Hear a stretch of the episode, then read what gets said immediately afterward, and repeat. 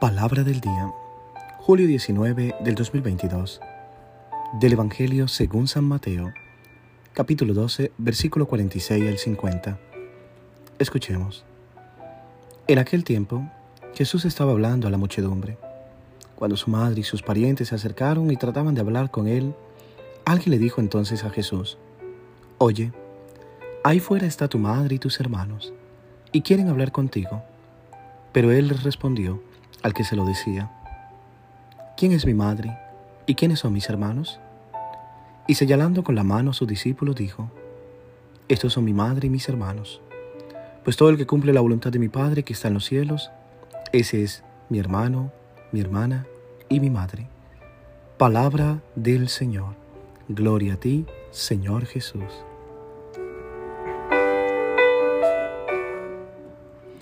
¿Qué tal mis queridos hermanos y hermanas? Con gran alegría acompañándote nuevamente con la palabra, el Evangelio diario. Pido a Dios hoy que realmente sea tu gran motivación, sea Él el que camine junto a ti. Que no te sientas solo, sola, que no te sientas abatido, enfermo, enferma. Dios te puede liberar de todo aquello que te oprime en tu corazón.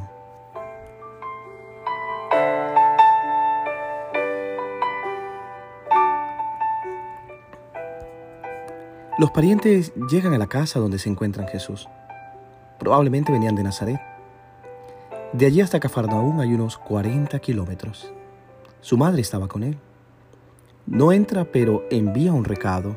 Le dicen, oye, allá afuera está tu madre y tus hermanos que desean hablarte. La reacción de Jesús es firme. ¿Quién es mi madre y quiénes son mis hermanos? Y extendiendo su mano hacia sus discípulos dijo, esos son mi madre y mis hermanos. Pues todo el que cumpla la voluntad de mi Padre y de los cielos, ese es mi hermano, mi hermana y mi madre. Para entender bien el significado de esta respuesta, conviene mirar la situación de la familia en el tiempo de Jesús.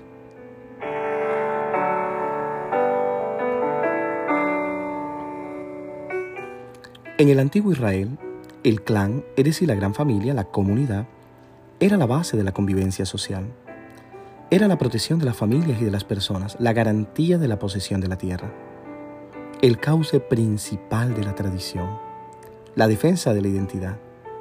Era la manera concreta que la gente de la época tenía de encarnar el amor de Dios en el amor al prójimo. Defender el clan era lo mismo que defender la alianza. Recuerda que para un judío lo más importante era la tierra y la descendencia.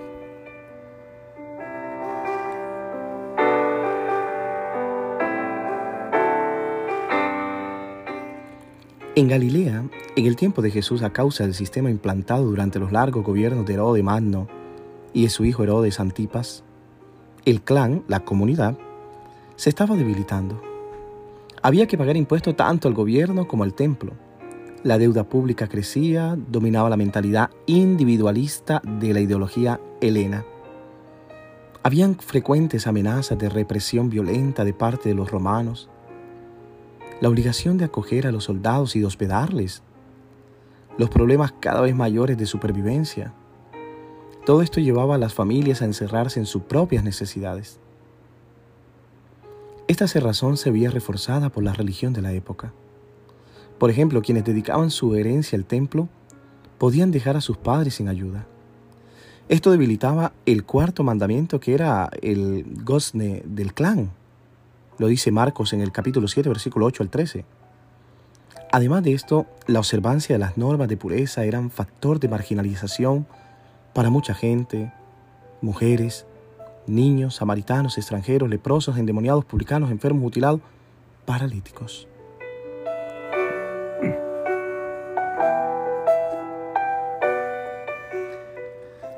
Y así, la preocupación por los problemas de la propia familia impedía que las personas se unieran en comunidad. Ahora, para que el reino de Dios pudiera manifestarse en la convivencia comunitaria de la gente, las personas tenían que superar los límites estrechos de la pequeña familia y abrirse nuevamente para la gran familia, para la comunidad. Jesús nos da el ejemplo. Cuando su familia trató de apoderarse de él, reaccionó y alargó la familia. ¿Quién es mi madre y quiénes son mis hermanos? Y extendió su mano hacia los discípulos, dijo, estos son mi madre y mis hermanos. Pues todo el que cumpla la voluntad de mi Padre de los cielos, ese es mi hermano, mi hermana y mi madre. Jesús creó comunidad.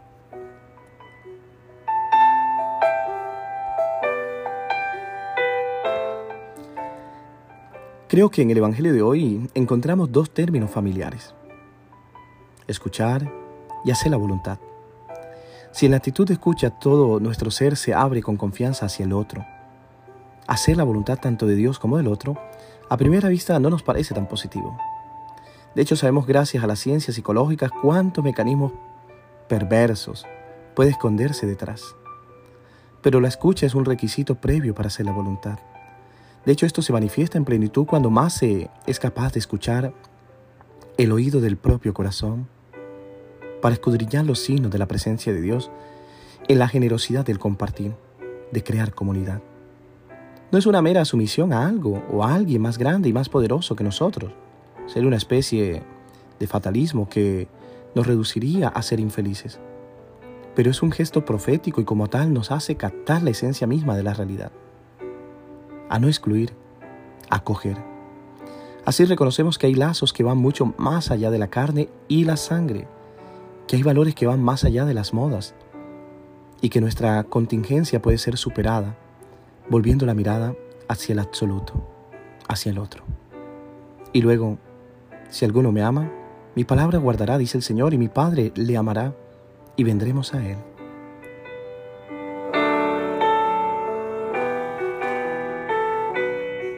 Qué bello es cuando se descubren hermanos, amigos, en una comunidad que nos hacemos familia. Realmente esto es lo que pide hoy el Señor con su palabra. Mi hermano, mi madre, son todos aquellos que escuchan la palabra, pero que también la ponen en práctica en la vida de la comunidad, en el compartir fraterno.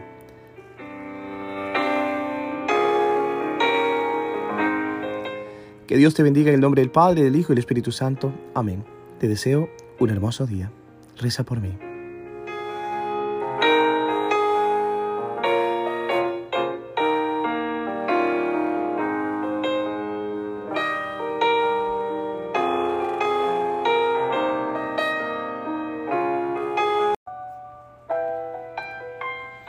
Palabra del día, julio 20 del 2022, del Evangelio según San Mateo, capítulo 13, versículo 1 al 9. Escuchemos. Un día salió Jesús de la casa donde se hospedaba y se sentó a la orilla del mar. Se reunió en torno suyo tanta gente que él se vio obligado a subir a una barca donde se sentó. Mientras la gente permanecía en la orilla, entonces Jesús le habló de muchas cosas en parábolas y les dijo, Una vez salió un sembrador a sembrar, y al ir arrojando la semilla, unos granos cayeron a lo largo del camino. Vinieron los pájaros y se los comieron. Otros granos cayeron en terreno pedregoso, que tenía poca tierra Ahí germinaron pronto, porque la tierra no era gruesa. Pero cuando subió el sol, los brotes se marchitaron y como no tenían raíces se secaron. Otros cayeron entre espinos y cuando los espinos crecieron, sofocaron las plantitas. Otros granos cayeron en tierra buena y dieron fruto, unos ciento por uno, otros setenta y otros treinta. El que tenga oídos, que oiga. Palabra del Señor. Gloria a ti, Señor Jesús.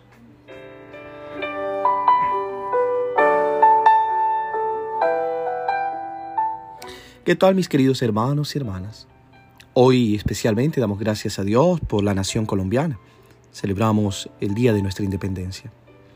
Pidamos al Señor que Él siga rigiendo los destinos de esta nación a través de sus gobernantes, a través de sus líderes espirituales, a través de todos aquellos que construyen país, que quieren una nación unida, una nación que esté reconciliada y en paz. Eso es lo que necesitamos para Colombia, para que tengamos progreso. Que Dios hoy bendiga a esta gran nación.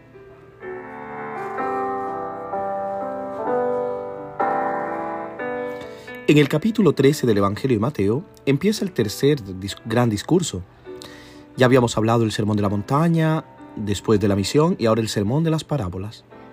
Mateo organizó su evangelio como una nueva edición de la ley de Dios o como un nuevo Pentateuco con sus cinco libros. Por esto su evangelio nos presenta cinco discursos o enseñanzas de Jesús.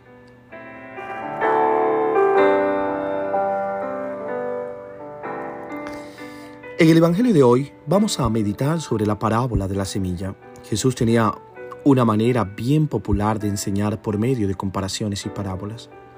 Generalmente cuando terminaba de contar una parábola no explicaba, sino que acostumbraba a decir, quien tenga oídos para oír que oiga. De vez en cuando explicaba a los discípulos. Las parábolas hablan de las cosas de la vida, semilla, lámpara, grano de mostaza, sal, etc. Son cosas que existen en la vida de todos, de la gente de aquel tiempo como de la de hoy. De este modo, la experiencia que hoy tenemos de estas cosas se vuelven para nosotros un medio para descubrir la presencia del misterio de Dios en nuestra vida. Hablar en parábola es revelar el misterio del reino presente en la vida de la manera más humilde y sencilla.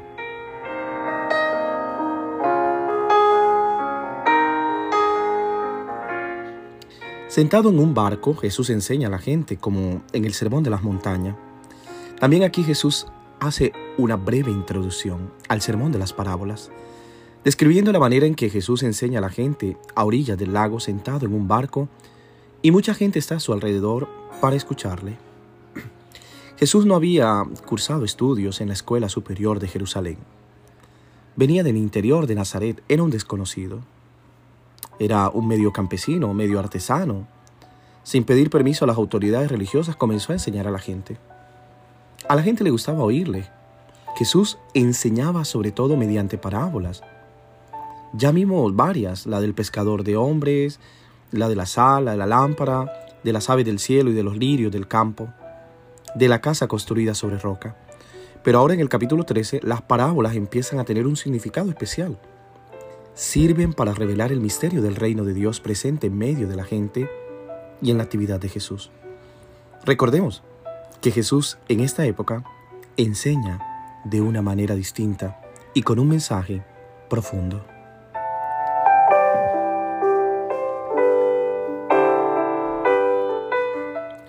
Vemos hoy que Jesús se sienta como hacen los rabinos. Se sienta porque sabe enseñar, porque quiere liderar, porque sabe a dónde conducir.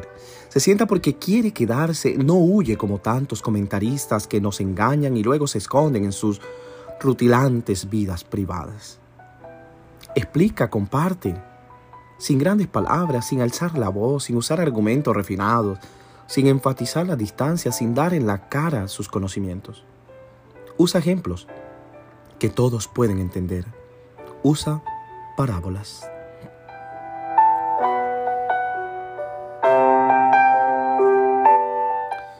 Frente a una parábola nos mantenemos libres, podemos captar su significado profundo, dejarnos entremecer o guardarla como una linda anécdota.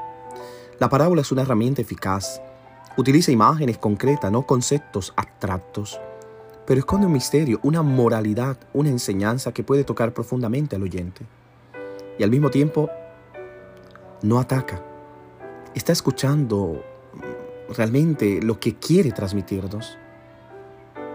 Habría que mirar y, y buscar, porque tampoco busca ofendernos, pero hoy en la parábola del sembrador es eficaz.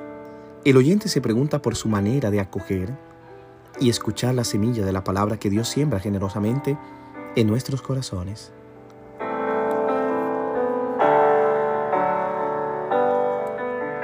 La pregunta es, ¿cuál de esos terrenos en los que cae la semilla de la palabra somos cada uno de nosotros? Y si estamos bien dispuestos a recibirla. Que esta palabra sea la semilla que caiga en tu corazón y te ayude a dar muchos frutos. Que Dios te bendiga en el nombre del Padre, del Hijo y del Espíritu Santo. Amén. Te deseo como siempre que tengas un hermoso día y no olvides de elevar una oración por mí.